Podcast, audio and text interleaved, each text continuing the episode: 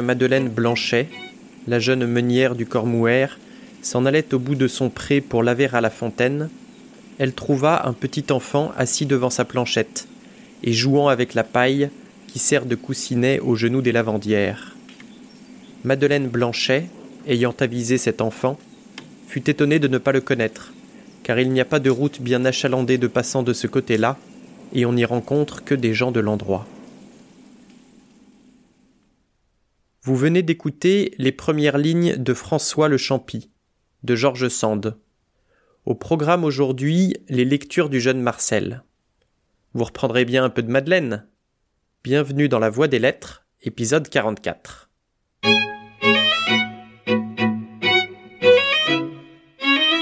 Non, non, vous n'avez pas rêvé. Je vous ai bien promis une série de sept épisodes sur les sept tomes de À la recherche du temps perdu pour le centenaire de la mort de Marcel Proust mais je ne voulais pas non plus que vous fassiez une overdose de Proust, encore que, jusqu'à preuve du contraire, ce ne soit pas létal.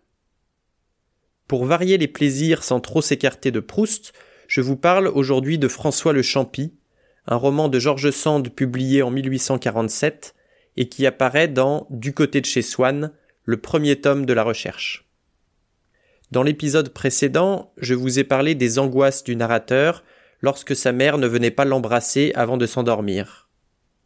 Un soir où il pique une crise particulièrement forte, sa mère, pour le calmer, lui propose de lui lire un nouveau roman, François le Champy.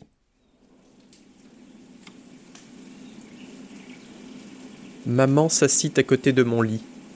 Elle avait pris François le Champy, à qui sa couverture rougeâtre et son titre incompréhensible donnaient pour moi une personnalité distincte et un attrait mystérieux. Je n'avais jamais lu encore de vrais romans. J'avais entendu dire que George Sand était le type du romancier. Cela me disposait déjà à imaginer dans François le Champy quelque chose d'indéfinissable et de délicieux.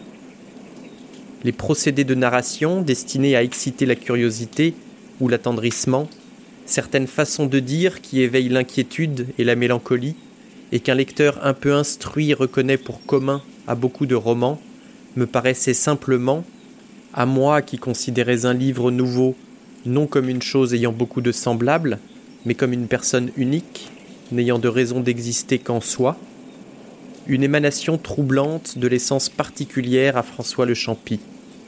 Sous ces événements si journaliers, ces choses si communes, ces mots si courants, je sentais comme une intonation, une accentuation étrange. J'ai réussi à intégrer un extrait de Proust à un épisode sur George Sand. Je crois qu'il est grand temps que je fasse une cure de désintox. Laissons maintenant Proust de côté et concentrons-nous sur George Sand, dont nous avons déjà parlé dans l'épisode 29 consacré à La mare au diable, un autre de ses romans qu'elle qualifie de champêtre. Un roman champêtre, euh, ce n'est pas un roman compliqué dans lequel on champêtre, c'est un roman dans lequel George Sand cherche à créer une nouvelle langue inspirée du parler traditionnel et simple des campagnes. Elle essaye de recréer l'atmosphère qu'elle a connue étant enfant à la campagne, lorsque toute la maisonnée se réunissait le soir pour écouter un conte.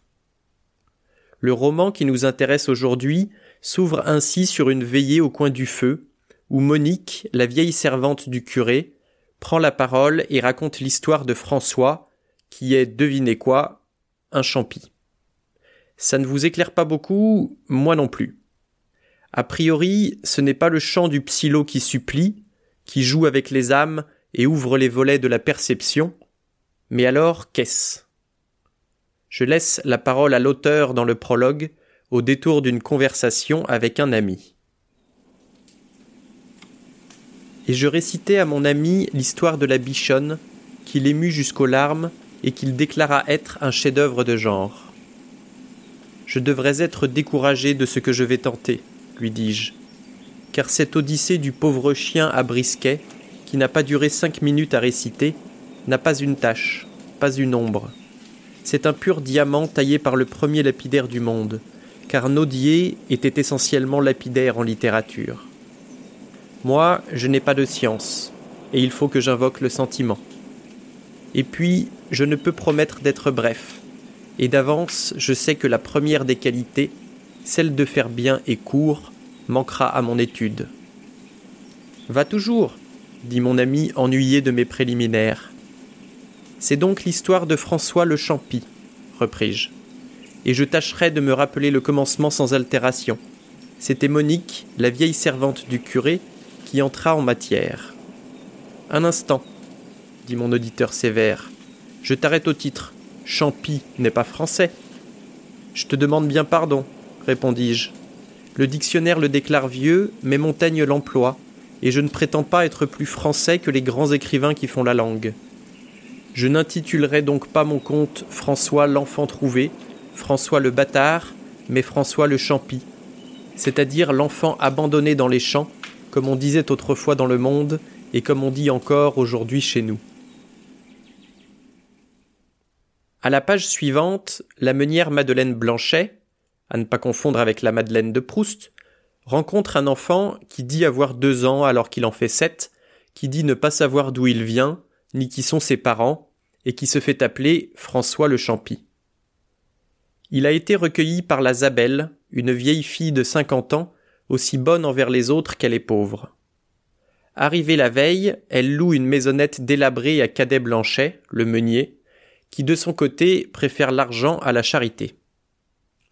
Cadet Blanchet est brutal, violent, infidèle et dilapide l'argent qu'il gagne, autant de défauts qui contrastent avec les qualités de sa femme, Madeleine, patiente, calme et généreuse, n'hésitant pas à donner son temps ou ses biens pour aider son prochain.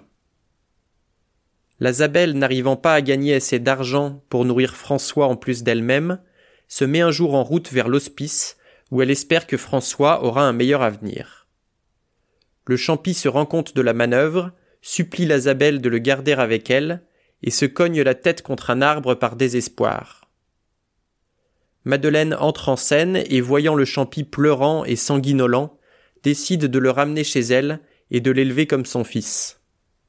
Un an plus tard, après la mort de la Zabelle, cet épisode reste gravé dans la mémoire du Champy.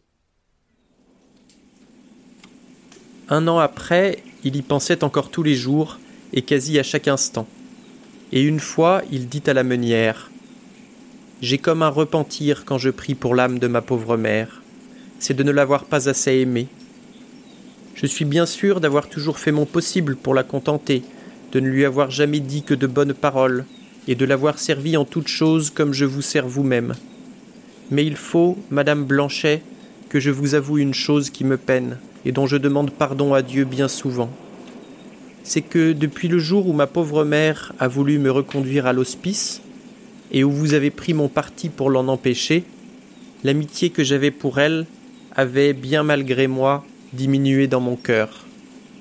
Je ne lui en voulais pas, je ne me permettais pas même de penser qu'elle avait mal fait en voulant m'abandonner. Elle était dans son droit. Je lui faisais du tort.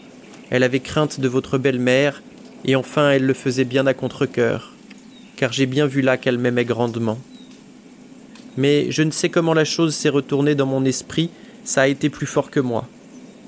Du moment où vous avez dit des paroles que je n'oublierai jamais, je vous ai aimé plus qu'elle, et j'ai eu beau faire, je pensais à vous plus souvent qu'à elle.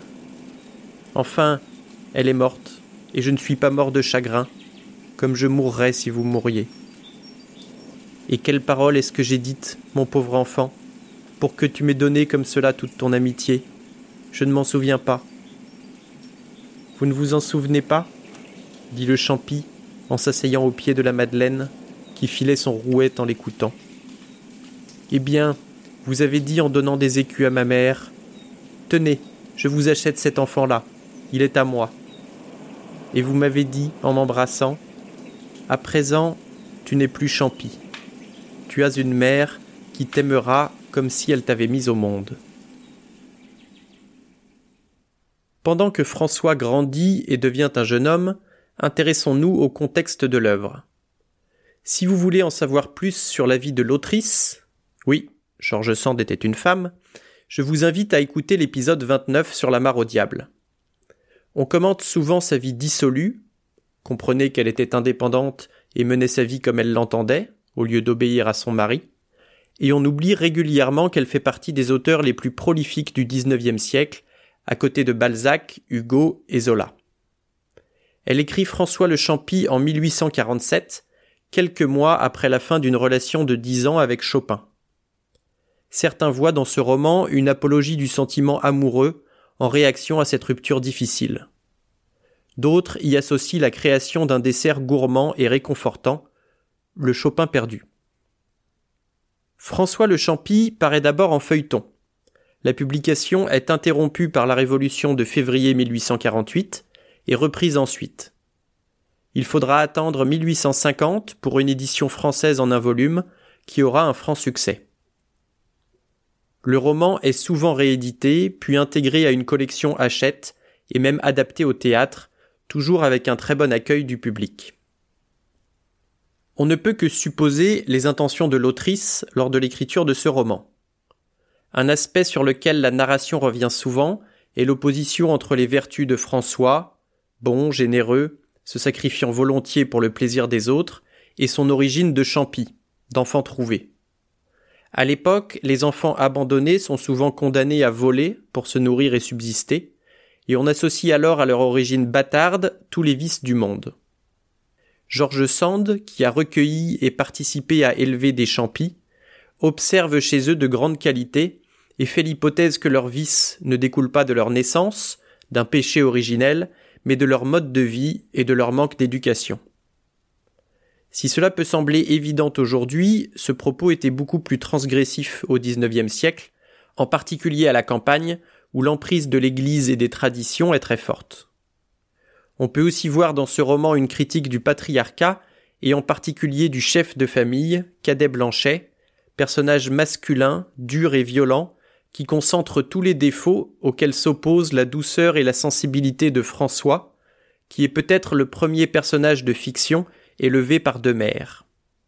Si on ajoute la passion de Madeleine pour la vie des saints, on pourrait lire, à une lettre près, un manifeste lesbien ou gomoréen dans la langue de Proust mais recentrons-nous sur François, dont il est grand temps de prendre des nouvelles.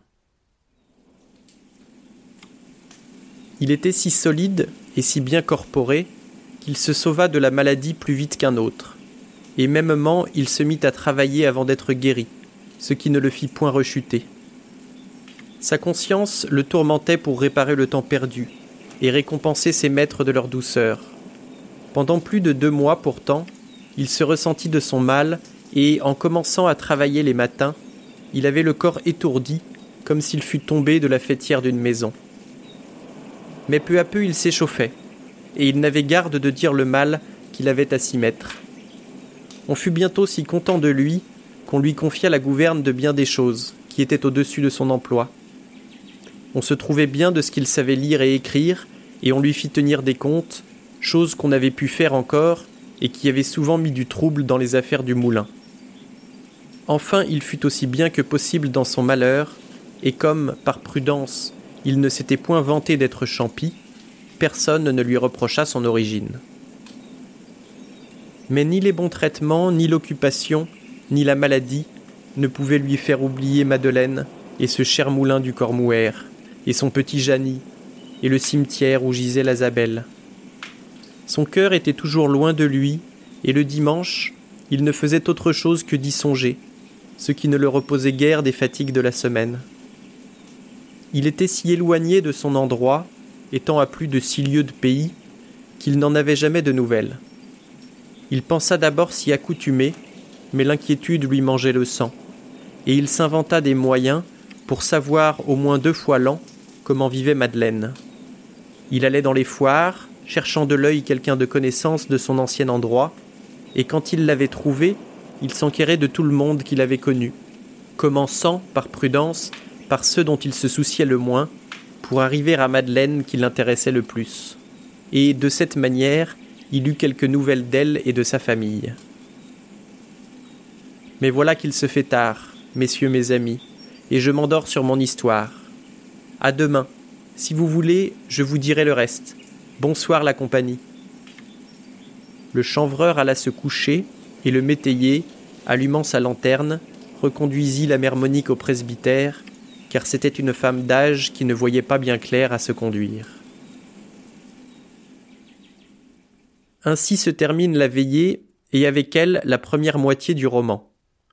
Pour en connaître la fin, il faudra revenir le lendemain, s'asseoir à même le sol ou sur un siège en osier, devant la grande cheminée en pierre où sont encore suspendus les reliefs du repas, et écouter le chanvreur terminer son récit.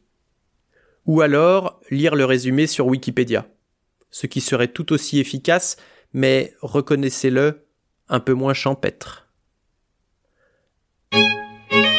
C'est tout pour aujourd'hui, merci d'avoir écouté jusqu'à la fin. Si cela vous a plu, je vous invite à partager autour de vous, à me suivre sur les internets, et je vous donne rendez-vous dans deux semaines pour un nouvel épisode de La Voix des Lettres.